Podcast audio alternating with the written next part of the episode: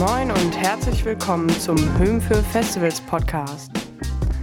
Hier sprechen wir mit spannenden Gästen zu allen relevanten Themen rund um Festivals, Trends und Entwicklungen der Branche und nehmen euch im Sommer mit ins Beautiful Mess der Festival Campingplätze.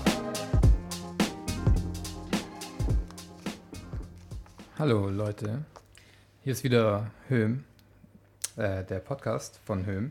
Mein Name ist Sebastian und neben mir die Stimme dieses wunderschönen Jingles, die charmante und großartige Leo. Hallo. und zu Gast haben wir heute Philine Ed Edbauer von der Initiative My Brain, My Choice. Hallo Philine. Hallo. Ähm, Philine, möchtest du dich unseren Zuhörern und Zuhörerinnen kurz mal vorstellen und was ihr so treibt? Ja, also erstmal guten Morgen. Ich finde es fantastisch, hier sein zu können in diesem Format. Ähm, genau, äh, Julia und ich, wir machen zu zweit die Initiative My Brain, My Choice, ähm, um über Drogenpolitik zu sprechen und mehr Leute dazu zu bringen, über Drogenpolitik zu sprechen. Ähm, wir haben uns kennengelernt in unseren Studiengängen, die beide im kulturwissenschaftlichen Bereich angesiedelt sind.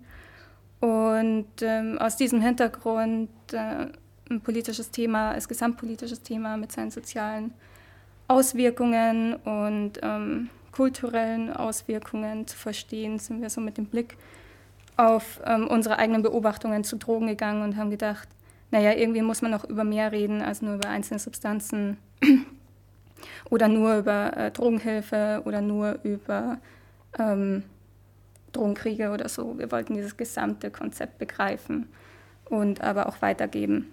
Und da haben wir keine Organisation gefunden, an die wir uns anschließen konnten. Und uns dann gedacht, naja, dann starten wir halt eine eigene. Deswegen gibt es jetzt seit 2017 My Brand My Choice. Vielen Dank. Vielen Dank auch. Wir freuen uns sehr, dich heute hier im Studio begrüßen zu dürfen. Ähm, vielleicht seid ihr schon drauf gekommen. Unser Thema heute ist, ähm, wir reden über Drogen. Cool. Drogen in der Gesellschaft, Drogen auf Festivals, Drogengebrauch. Allerdings keine Anleitungen. Genau, an der Stelle vielleicht kurz äh, eingeworfen. Wir wollen hier nicht zu Drogenkonsum ähm, animieren. Jede Person ähm, sollte selber entscheiden können, dazu kommen wir noch, ähm, was ähm, sie einnehmen ähm, möchte und dabei auch vorsichtig mit umgehen. Aber das sind ja Themen von heute. Genau, sollte eine bewusste Entscheidung sein und keine leichtfertige und lasst euch nicht dazu drängen. Ihr werdet nicht automatisch cooler, nur weil ihr es tut. Ach. Dein Spaß. Ähm, gut, gehen wir mal durch. Kommen wir mal ein bisschen. Wir sind, uns, sind wir uns einig, dass Drogen in der Gesellschaft vorhanden sind? Ja, schon immer man waren. muss schon gut wegschauen. Sie spielen eine Rolle für junge Menschen, für alte Menschen, für Menschen, die im aktiven Nachtleben und auf Festivals ähm, zugange sind. Ich will mal locker einsteigen. Ich habe im CDF äh, letztens eine, eine Dokumentation gesehen und da bin ich auf eine Studie äh, gestoßen. Die Studie bezog sich darauf, sie verglich mehrere ähm, Drogen äh, in Bezug auf ihre Schädlichkeit, sowohl für Konsumenten als auch für ihr Umfeld. Berücksichtigte Faktoren waren unter anderem die Sterblichkeit, der Jobverlust, Familienverlust, Beschaffungskriminalität und Kosten für die Gesellschaft. Ich habe jetzt hier mal fünf davon rausgepickt und würde euch mal bitten, dass ihr mir die. Was denkt ihr, welche sind die schädlichsten und die am wenigsten schädlichsten? Die fünf wären Tabak, Alkohol, Cannabis, Kokain und Heroin. Soll ich? Ja, mach du, fang du Nehme ich den Spaß raus. ja, stimmt eigentlich. Fang du ja nicht an. Also ähm, ne, klassische Heroin denkt man natürlich irgendwie, das wäre das Krasseste, weil das äh, wird ja auch immer so dargestellt als, boah, übelst gefährlich, voll viele sterben davon. Ähm, ich würde aber auch mal sagen, Tabak ist wahrscheinlich so eine gängige, ähm, naja, man hört ja von Rauchen kriegt man Krebs, aber ehrlicherweise Alkohol äh, steht bei mir auch ganz äh, weit oben. Das werde ich äh, später nochmal ein, immer wieder einbeziehen, weil ich einfach ähm, glaube, dass Tabak stark äh, Alkohol stark verharmlost wird. Und ähm, denke nicht, dass es ungefährlicher ist als die anderen Drogen. Das war jetzt keine Reihenfolge, aber ich weiß auch nicht mehr, was das sonst noch war. ich weiß. Das war einfach deine persönliche Meinung zu ja. allen fünf. genau. Also ganz oben ist Alkohol vorneweg, ja, in Kombination mit dem persönlichen und Das Schädlichste jetzt oder am mhm. wenigsten schädlich? Das Schädlichste, genau. Schädlicher ähm, als Heroin? Nach, ja, definitiv. Ähm, also nach dieser, dieser ähm, Auflistung, das ist ja so eine ähm, Tabelle bzw. eine Grafik, wo man ähm, mit Säulen, und da ist die größte Säule Alkohol. Danach kommen Heroin, Crack, Tabak und Kokain und dann Cannabis ist so im Mittelfeld und dann unter den kaum schädlichen, ähm, also nach potenziellen Schadens, äh, nach dem Schadenspotenzial untersuchte Drogen sind dann äh, Drogen wie MDMA oder LSD ganz weit unten. Das sind jetzt sogar mehr als äh, aus deiner Liste hier. Tatsächlich. ich glaube, sie kannte die Studie schon. Ja, aber das ist auch, wenn man anfängt, sich mit Drogenpolitik zu beschäftigen, so ziemlich das Erste, worauf man stößt. Also diese Studie hat auch Grenzen der Aussagekräftigkeit, die kann ich auch nochmal gleich vorstellen, weil das macht eigentlich die Studie auch nochmal interessant, was sagt sie nicht aus. Aber sie gibt nochmal so einen Aha-Moment, dass die vermeintliche, also diese Beurteilung, mit der wir irgendwie aufwachsen von Drogen in naja, irgendwie wahrscheinlich sind sie verboten, weil sie irgendwie gesundheitsschädlich sind, die illegalen, oder es hat einen guten Grund für irgendwas und gleichzeitig ist ähm, Alkohol und Tabak sind ja legal, also es muss ja irgendwie einen Grund haben, diese Unterteilung geht man irgendwie davon aus, dass es gesundheitliche Gründe hat. Und diese Studie reißt halt diese Vermutung total wieder raus. Das ist ja auch ein Bild, das wir als Gesellschaft von diesen Drogen haben. Also denkt man an Tabak, denkt man an Alkohol, denkt man, okay, das sind halt Sie sind legal, wie du gerade schon gesagt hast. Die sind gesellschaftlich toleriert. Man kann sie nehmen, man darf sie. Es ist cool, wenn man es schon mit 14, mit 13 macht, umso früher, umso cooler gefühlt. Was soll schon daran schädlich sein? Medikamente werden vom Arzt verschrieben. Was soll daran schon schädlich sein? Aber denkt man an Crack, äh, Crack Heroin oder selbst Kokain, MDMA, wird das automatisch mit Kriminalität, Gefängnis, Sucht und Tod assoziiert. Ja, und jetzt kommt ja noch dazu, dass in dieser Auflistung Schadenspotenzial Faktoren mit drin sind, die auch durch die Illegalität bedingt sind, also Beschaffungskriminalität ähm, zum Beispiel oder äh, Jobverlust, weil es eben Sanktionen dafür gibt, wenn man mit bestimmten Drogen erwischt wird. Und interessanterweise, obwohl das aufgerechnet wird, ist immer noch Alkohol ganz oben. Ja, ja, ja. ein gutes Stichwort, weil was würdest du sagen, welche Rolle spielen, spielen Drogen überhaupt in unserer Gesellschaft? Ähm, naja, zuallererst Drogen waren schon immer da. Ähm, verschiedenste Drogen, sie wachsen aus dem Boden zum Teil und werden halt danach auf gewisse Art verarbeitet. Früher zur Medizin, zum Beispiel Morphium, ähm, Opium, wurde auch empfohlen, zum Beispiel es regelmäßig zu nehmen, damit man sich an die Effekte gewöhnt, um die positiven Effekte auch äh, bestmöglich erfahren zu können. Also wurde sogar eine Abhängigkeit irgendwie empfohlen, in dem Sinne, wenn man das irgendwie als Medikament betrachtet, kann das auch Sinn machen. Ähm, ähm, das heißt, äh, Drogen im Sinne von Medikamenten oder auch einfach ohne diesen Aspekt der Moralisierung, soll man Drogen nehmen oder nicht, spielen irgendwie schon immer eine Rolle, weil sie einfach irgendwie da sind und Menschen Interesse daran haben, sie zu nehmen. Ähm, jetzt spielen sie einerseits illegale Drogen, sagen wir jetzt in Deutschland oder in unseren in Gesellschaften, in denen wir uns bewegen, Einerseits, naja, Alkohol ist omnipräsent. Fast alle haben irgendwie früh angefangen, Alkohol zu trinken. Wer keinen Alkohol trinkt, wird auch komisch angeschaut und irgendwie entweder, ah, du hast eine Vergangenheit hinter dir, über die du nicht sprechen möchtest, ah, bist du auf Entzug und jetzt müssen wir vorsichtig sein, so wie der reagiert. Oder es wird halt irgendwie so, oh Gott, ist die Person uncool, was ist mit der falsch, dass sie keinen Alkohol trinkt. So, also deswegen, da ist einerseits diese Normalität. Ist das eine gesellschaftliche Stigmatisierung des Einzelnen auch? Ja. Also ja, sowohl also positiv als nicht, also im Sinne von bist du ein Heroin-Junkie, bist du stigmatisiert, trinkst du keinen Alkohol, bist du auch ein komischer Vogel. Ja, ja, es gibt so diese, wir sind umgeben von diesen Moralvorstellungen. Ähm, erstens, welche Drogen genommen werden sollen, welche nicht. Das ist eine, aber dann kommt noch dazu, wer welche Drogen nehmen darf und welche nicht.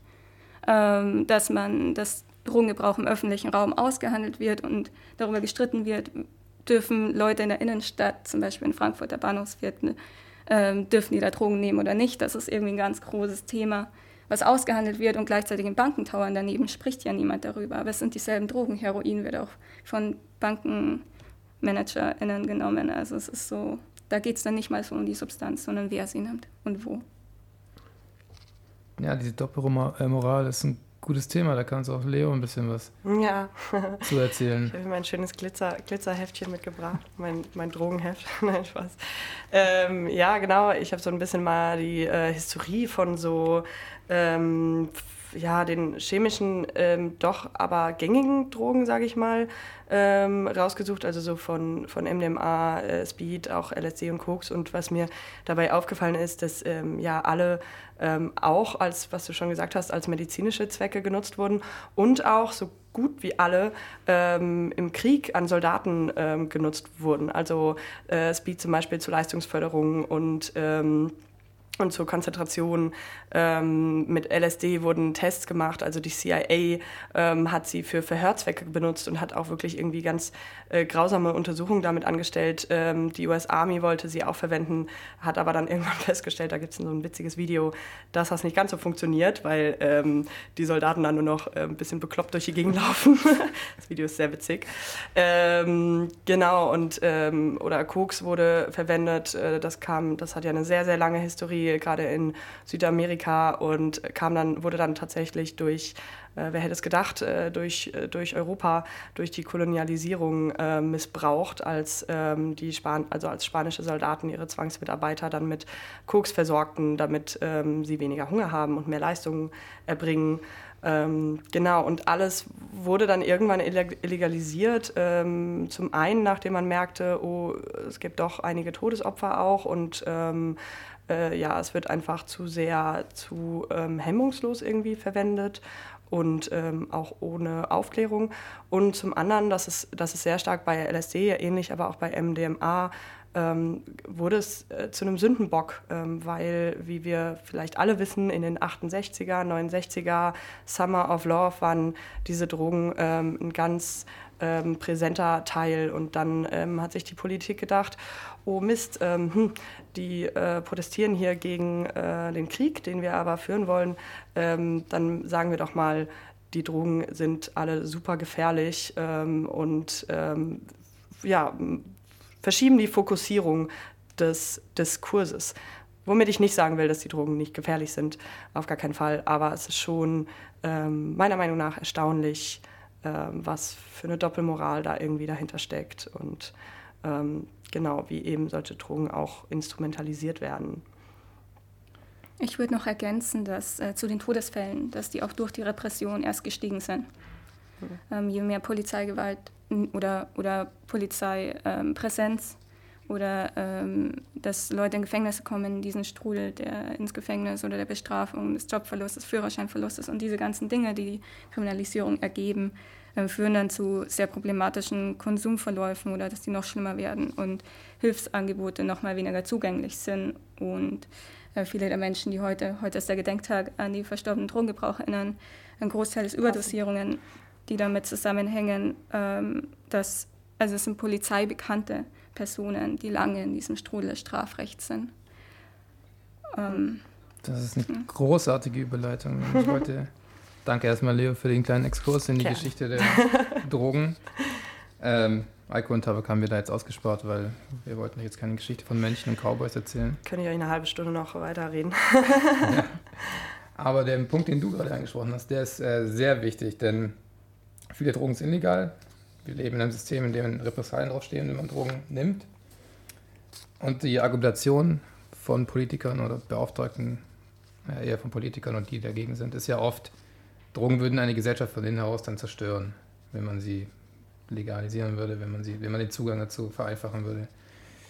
Ähm, welche Gefahr stellen denn Drogen für die Gesellschaft dar? Und sollte sich da eher das Gesundheitssystem oder das Justizsystem, Justizsystem darum kümmern?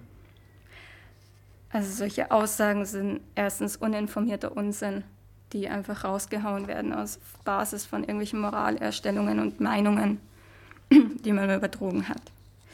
Ähm, wenn man tiefer eintaucht, ähm, es, also man kann vielleicht so rangehen, dass man erstmal unterscheidet zwischen ähm, Drogengebrauch, der vielleicht unauffällig ist oder der irgendwie sich auch sogar in illegalen Bedingungen irgendwie arrangieren lässt. Und dann wird andererseits, ähm, muss man eine Antwort darauf finden, was, oder, oder es gibt ja bereits Antworten, ähm, was machen wir mit Suchterkrankungen, ähm, die teilweise dann ähm, skandalisiert werden von wegen, es gibt so viele Drogensucht, äh, so viel Drogensucht und wenn wir legalisieren, wird es mehr, aber gleichzeitig dieselben Leute jetzt sich nicht dafür einsetzen, dass flächendeckend Drogenhilfe finanziert und weiter ausgebaut wird. Ähm, das ist das äh, Paradox, was einen manchmal sehr, sehr wütend macht. Ähm, einerseits um diesen, den Drogengebrauch im öffentlichen Raum oder auch wenn man im Umfeld äh, vielleicht auch selber kennt oder mitbekommt, dass es Suchterkrankungen gibt, dann gibt es einen Haufen Maßnahmen im Rahmen der Harm Reduction, so wird das genannt, die man von heute auf morgen oder einfach schon längst hätte flächendeckend etablieren können. Und damit wäre ganz viel abgewendet, was ähm, ähm, problematisch im Zusammenhang mit Drogenkonsum sein kann.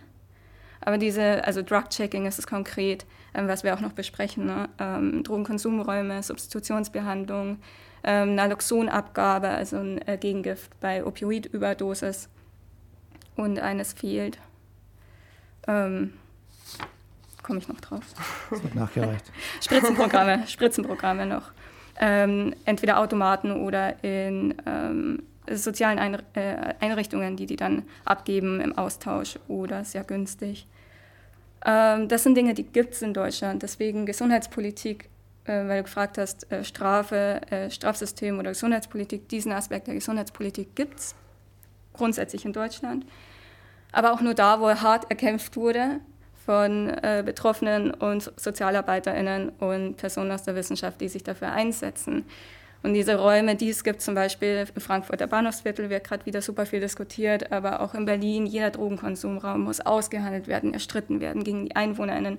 Und das hört nicht damit auf, wenn man es geschafft hat, ihn endlich hinzukriegen mit einer Regierung, die das auch finanziert, ähm, sondern es muss weiter begründet und verteidigt werden, weil die AnwohnerInnen oder konservative JournalistInnen oder PolitikerInnen sagen, ähm, dass es äh, sogenannte Junkies, also Junkies heißt Müll, und so wird über diese Leute gesprochen. Also es ist eine ekelhafte Aushandlung und gleichzeitig wird vorgeschoben, ähm, wiederum, äh, man könne Drogen nicht legalisieren, weil eben die schädlich sind. So, das passt nicht zusammen, das ist nicht konsequent und ist nicht aufrichtig.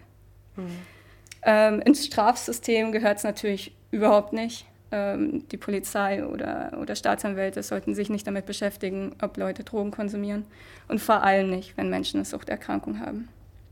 Das ist auch eigentlich weitgehend schon angekommen. Also es gibt Leute in der Polizei und ich glaube auch in Staatsanwaltschaften und RichterInnen mehr als sich jetzt, also es äußern sich noch relativ wenige in Deutschland, aber auch international ähm, sind da schon sehr viele Stimmen, auch in Deutschland, die sagen, wir wollen nicht Menschen, die Drogen nehmen, verfolgen, wir wollen sie nicht bestrafen und wir sehen auch, was es mit ihnen macht. Es hilft ihnen nämlich nicht, sondern es richtet Schaden an. Ja, wir haben ja, also oft wird in dem Kontext ja Portugal als eines der Positivbeispiele hervorgehoben. Portugal hat seine Drogenpolitik 2001 angepasst und hat eigentlich, soweit ich weiß, das liberalste Drogen, den liberalsten drogenpolitischen Ansatz weltweit. Also ich wüsste jetzt nicht, wo es liberaler zugehen soll. Drogenbesitz wurde komplett entkriminalisiert für Konsumenten. Also es gibt einen gewissen, ein gewisses Maß an, an, Drogen, die sie mit sich führen dürfen, bei denen ihnen dann keine Strafen droht von Seiten de, des Staates. Ähm, Dealen ist allerdings weiterhin strafbar. Was natürlich aber dann auch die Unterscheidung schwer macht. Wann bist du Dealer, wann bist du Konsument?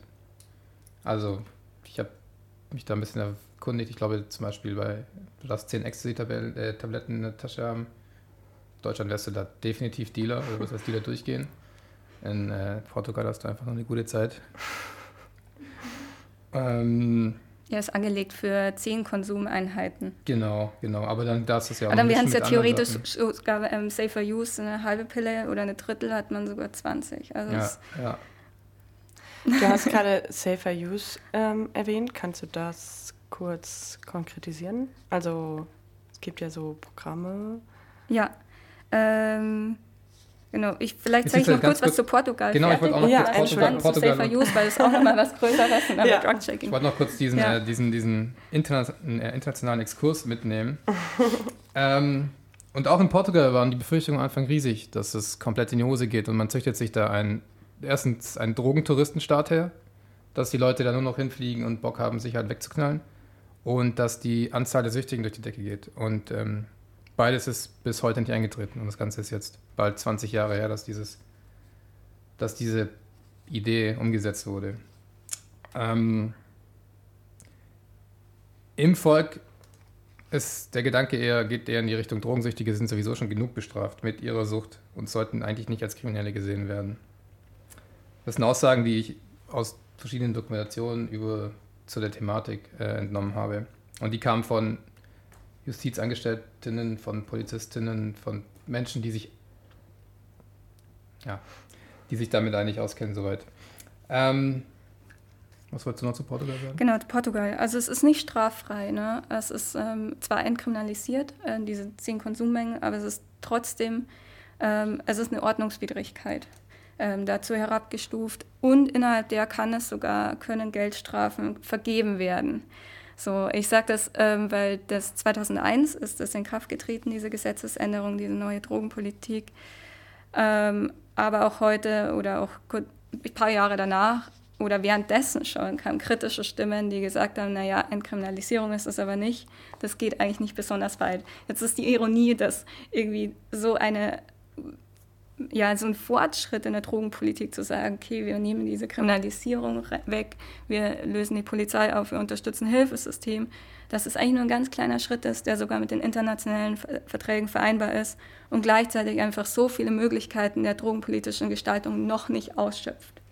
So, und dass auch Portugal die Schwierigkeit hat, dadurch, dass sie so als Weltreferenz gelten für ähm, die optimale Drogenpolitik und immer wieder zitiert werden, dass die Menschen in Portugal, die kritisch die Politik da auch weiterentwickeln möchten, es schwer haben, weil ja dann immer wieder gesagt werden kann, naja, wir sind doch schon viel besser als die anderen und alle loben uns. Also es ist noch so viel mehr möglich in Sachen äh, Drogenpolitik äh, als in Portugal. Aber trotzdem ist es so eine wichtige Referenz, vor allem weil man auch daraus lernen kann, dass die Zahl der Drogentoten massiv gesunken ist. Also ähm, im Jahr 2016 hatten sie ähm, 30 Drogentote. Das ist vier Personen auf eine Million EinwohnerInnen. Der europäische Durchschnitt ist 22 Drogentote auf eine Million EinwohnerInnen in Deutschland sind es 17. So, also eine massive Reduzierung. Das ging aber auch nicht nur durch die Entkriminalisierung einher, sondern, und da wird es wieder spannend, dadurch, dass sie ein Hilfesystem gleichzeitig etabliert haben, was wirklich flächendeckend ist so in jedem Bezirk oder was ist in jedem ähm, ja, äh, regionalen Aufteilung, Viertel. ja, so, sowas, ähm, gibt es eine, mindestens eine Einrichtung, die dafür zuständig ist, Hilfe anzubieten. Und wenn wir dahin schon mal in Deutschland kommen würden, dann wäre es schon großartig. Ähm, Kennst du denn ganz miese Beispiele für Drogenpolitik in der Welt?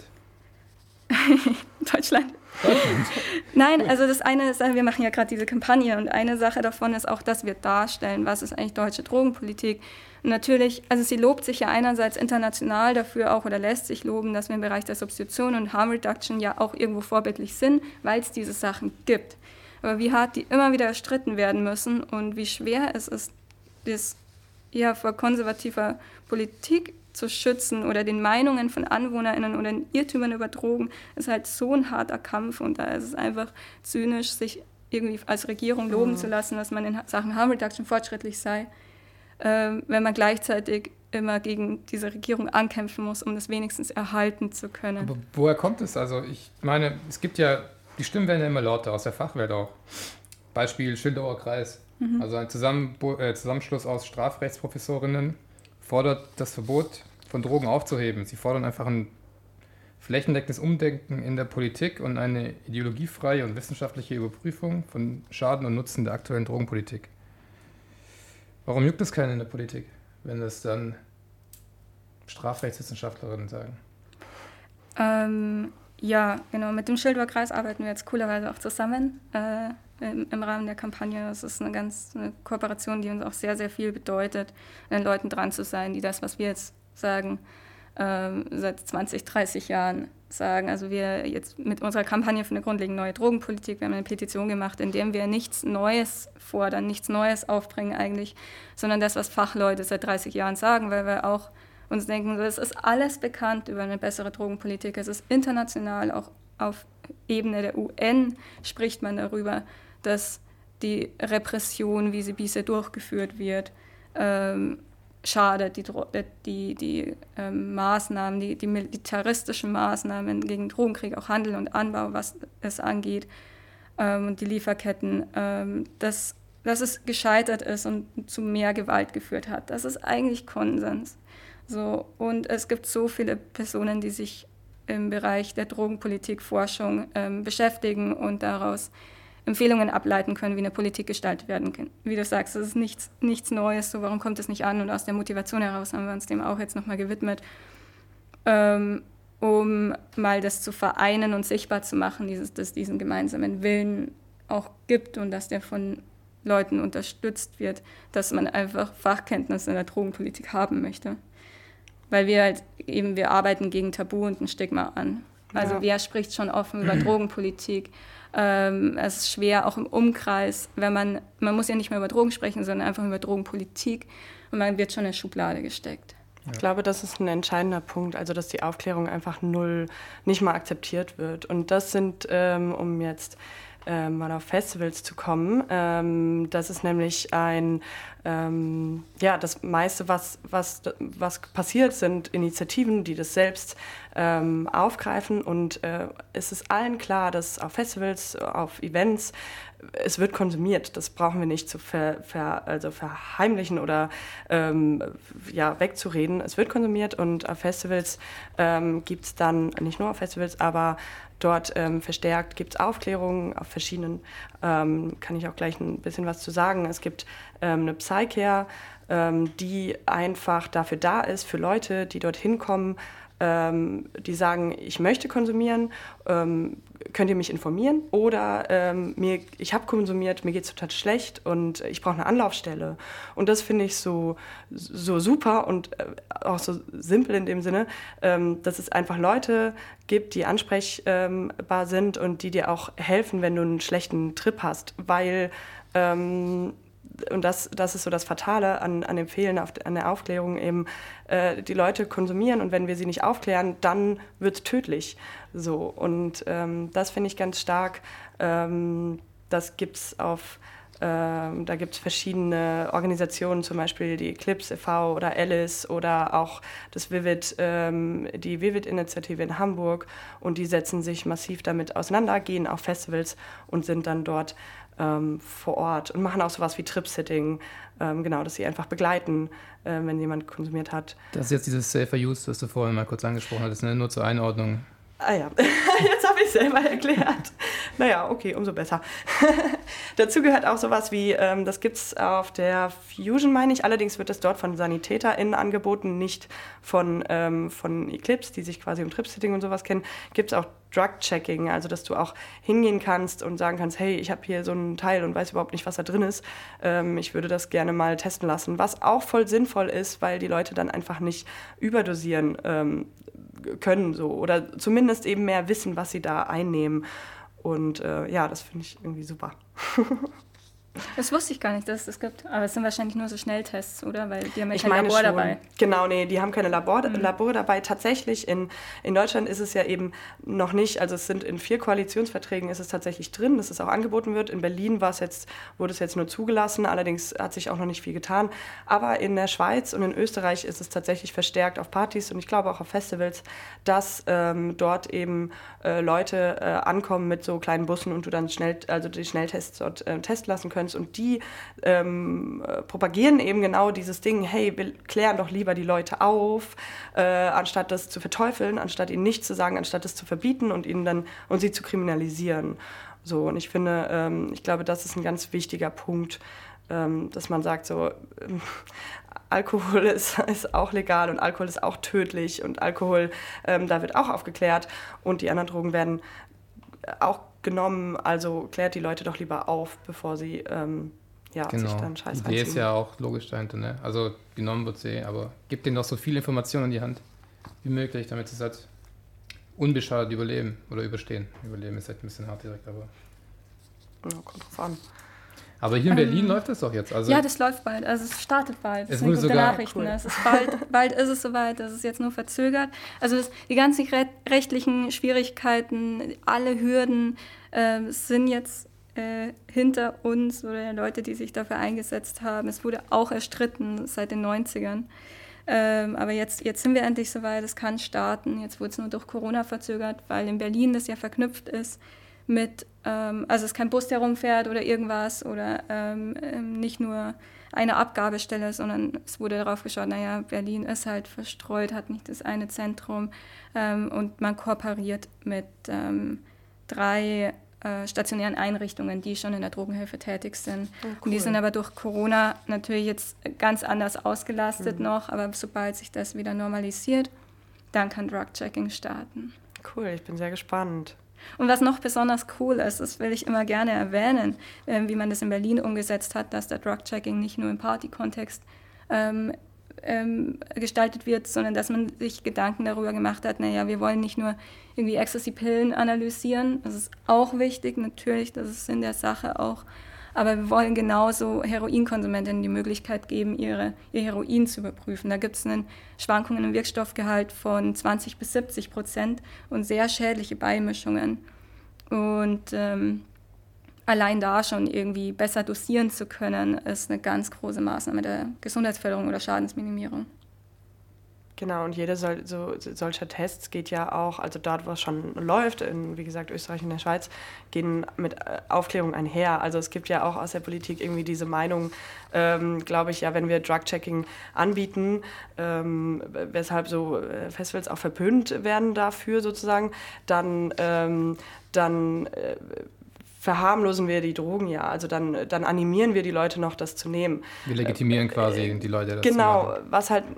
Was ja, wieder so uninformierter Unsinn. Das ist einfach rausgehauen, das ist, ohne dass die Leute wirklich Ahnung davon haben. Genau, einfach aus moralischen Meinung heraus. Was ich sofort revidieren kann, weil wie gesagt, ja. dort, wo es läuft, in der Schweiz und in Österreich, ähm, sagen die bewusst, wir testen es, aber die Leute kriegen ihre Tests nur zurück, wenn sie dabei ein, in, ein Informationsgespräch ähm, mitmachen. Aber woher sollen die Politiker denn hier wissen, wie es in der Schweiz und Österreich läuft? Ja, vielleicht mal nachfragen, Telefon, hallo. Ja, da ins Internet schauen und Drug-Checking googeln. Ähm, ja, also was zum Beispiel noch festgestellt wurde, ist, dass Safer, dass dieses Drug-Checking Safer Use-Verhalten unterstützt zu lernen. Das heißt, es wurde weniger Mischkonsum festgestellt durch Drug-Checking. Ähm, Schlechtes, was ähm, mit der Empfehlung rausgegeben wurde, okay, mh, hm, nicht so gut, sollte wirklich äh, also wird, wird wirklich weggeschmissen und ähm, die Dosis wird angepasst. Also es wird dann auch weniger konsumiert im Endeffekt. Okay, Leute, wir äh, haben ein bisschen Zeitdruck, sehe ich gerade. Aber ich habe es mir nicht nehmen lassen. Ich habe hier noch ähm, vier Statements. Die ähm, Statements, inhaltliche Statements, nicht wortwörtliche, keine Zitate, von Frau Daniela Ludwig. Ja, wir alle kennen die sie. mit dem Brokkoli-Zitat? Ja. ja, alle kennen sie, wir oh. alle lieben sie. Gott. Ähm, unsere Drogenbeauftragte der Bundesregierung. Ja, können wir ganz kurz machen. Ich knall euch jetzt Blöd. drei, Entschuldigung. drei, wenn wir es schaffen, vier Zitate hin und ihr gebt mir euren Gedanken dazu. Mhm. Kurz. Ja. Leo, kurz. Ja. Hey, ich will. ähm, sie sagte auch, sie will keine dritte legale Volksdroge. Auf die Frage, warum Cannabis illegal sei, aber Alkohol nicht. Ja, interessiert mich nicht, was sie persönlich möchte. Das stimmt, aber glaubt ihr denn, dass Glaubt ihr, da würden mehr Leute kiffen, nur weil äh, Gras plötzlich äh, legal wäre? Nein. Wie, woher nimmt sie das? Also es sind irgendwelche, sie sucht sich irgendwelche Studien immer wieder irgendwie raus, die irgendwas behaupten. Genau diese Studie, die sie möchte, dann andere lehnt sie ab und, oder ignoriert sie oder geht mit einem Gedicht oder irgendwelchen philosophischen Zitaten drauf ein, wenn man sie anspricht. Das ist absurd. Gut. Die Aufklärung sei bei legalen Drogen besser als bei illegalen. Macht es dann nicht irgendwo Sinn, Drogen zu legalisieren? Das hat sie gesagt. Das ähm, ergibt sich aus dem Kontext bei der letzten Pressekonferenz, ja. Dass die Aufklärung bei Alkohol gut ist. Nein, dass die Aufklärung, die Aufklärung sei ja offensichtlich die Zahlen, die sie präsentiert haben, bei legalen Drogen deutlich besser als bei illegalen. Also illegale The äh, Drogen seien ja im Sinne oder sind ja tabuisiert und sie werden viel schlechter aufgeklärt. Würde es dann nicht Sinn machen, die zu legalisieren, um besser aufzuklären? Es ist eine komische Aussage. Also ich finde es eine komische Aussage. Ich fand ja, es dann, inhaltlich nicht schlüssig, was, was ja. wie das, wie das Also rüberkam. vielleicht kann ich noch kurz erzählen, was sie macht. Also bei Aufklärung, ich glaube, sie spricht da, wenn es das ist, was ich kenne, ja von Prävention, ähm, dass man Jugendliche davor schützen soll oder informieren soll, ähm, Cannabis zu nehmen. Also die, ihre Message ist, Kiffen ist nicht cool, es ist cool, nicht zu kiffen. So, und das ist eine generalpräventive Kampagne, die sie durchgeführt hat, wo wieder alle Leute, die sich mit Prävention auskennen, sagen, warum macht man sowas? Sowas ist erstens unsinnig, sowas hat einen Bumerang-Effekt auch, wurde festgestellt, dass diese Kampagnen Jugendliche auch animieren können, Drogen zu nehmen oder schädliche Konsumverläufe auch haben, wo sie keine Hilfe suchen, weil sie sich stigmatisiert fühlen, weil sie sind ja uncool. Ähm, und dann, was ich ähm, mir letztens noch, äh, da bringen wir demnächst auch nochmal einen Artikel darüber raus, über Prävention. Ähm, ganz wichtiger, interessanter Aspekt, es wird mit solchen Kampagnen und mit solchen Botschaften eine Intervention mit Jugendlichen gemacht, wo, kein, wo es davor kein Einverständnis gab. Es wird eine Botschaft, eine Intervention gemacht, Jugendliche, ihr sollt dies und jenes nicht. Das wird dann über TikTok verbreitet, unter anderem über Social Media ohne ihr Einverständnis zu haben, dieses Gespräch zu führen. Das geht eigentlich auch gar nicht. Ja, Und wa was es aber tatsächlich ist, meiner Meinung nach und von anderen Leuten auch, die das beobachten, ist, dass eher eine politische Kampagne ist, ähm, um, man sagt ja auch, wir Cannabis-LegalisierungsbefürworterInnen sind daran schuld, diese Cannabis zu verharmlosen. Sowas tönt ja dann auch. Dass es eher eine politische Kampagne ist, um sich zu positionieren für das konservative Wählerklientel um was gegen diese Cannabis-Legalisierung zu sagen. So mutet es an, es lässt nichts anderes vermuten, weil wenn man wirklich Prävention machen möchte, warum ist die dann unterfinanziert und wird von Ehrenamtlichen gestemmt, die, die wirkt und vor Ort ist und einzeln mit, Mhm. den, mit den Kindern und Jugendlichen Verharmlos arbeitet. ist, ist an dieser Stelle ein gutes Stichwort. Bei Twitter hat sie geschrieben, dass Zigaretten bei, ähm, selbst bei bestimmungsgemäßem Gebrauch Gesundheitsschäden auslösen würden, im Gegensatz zu Zucker oder Alkohol. Also Alkohol Ja. löst bei Ja, bestimmungsgemäßem bestimmungsgemäßer Gebrauch. Gebrauch keinen äh, Schaden aus. Das ist so das Mysterium, ja, die letzte Zeit auf Twitter. Was ist denn bestimmungsgemäßer Gebrauch? Das große Rätsel. Ja, natürlich ist falsch. Also Alkohol, wenn es eine Droge gibt, die immer körperliche Schäden hat, also das ist Alkohol im Gegensatz zu vielen anderen, die illegal sind. Sogar, das, interessanterweise, das ist auch nochmal so eine Sache. Äh, Heroin, wenn man das ähm, sowas wie bestimmungsgemäß, also ähm, richtig dosiert, auf die Person abgestimmt, im passenden Rhythmus nimmt, dann hat es keine körperlichen Schäden. das ist doch auch äh, wieder ein schöner Schlussgedanke, ähm, den wir mit, mitnehmen können oder uns mal Gedanken drüber machen können. Denkt mal über euren Alkoholkonsum nach, Leute. Ja, genau, echt. Ähm, ja, dann wären wir tatsächlich am Ende unserer Show. Haben es perfekt im Zeitrahmen geschafft. ähm, ich bedanke mich bei dir, Feline. Danke, dass du da warst und äh, Teil des Ganzen wurdest. Ja, super. Danke für deinen Dankeschön. Wunderbaren Input. ähm, jo, Ja. bei dir bedanke ich mich auch. Ja, danke. Danke dir auch, Sebi. Danke, Schön. gerne, bitte. und ähm, ja, Leute, habt einen schönen Tag, Mittag, Morgen, Abend, wo auch immer ihr seid. Bis zum nächsten Mal. Bis zum nächsten Mal. Auf Wiedersehen. Ciao.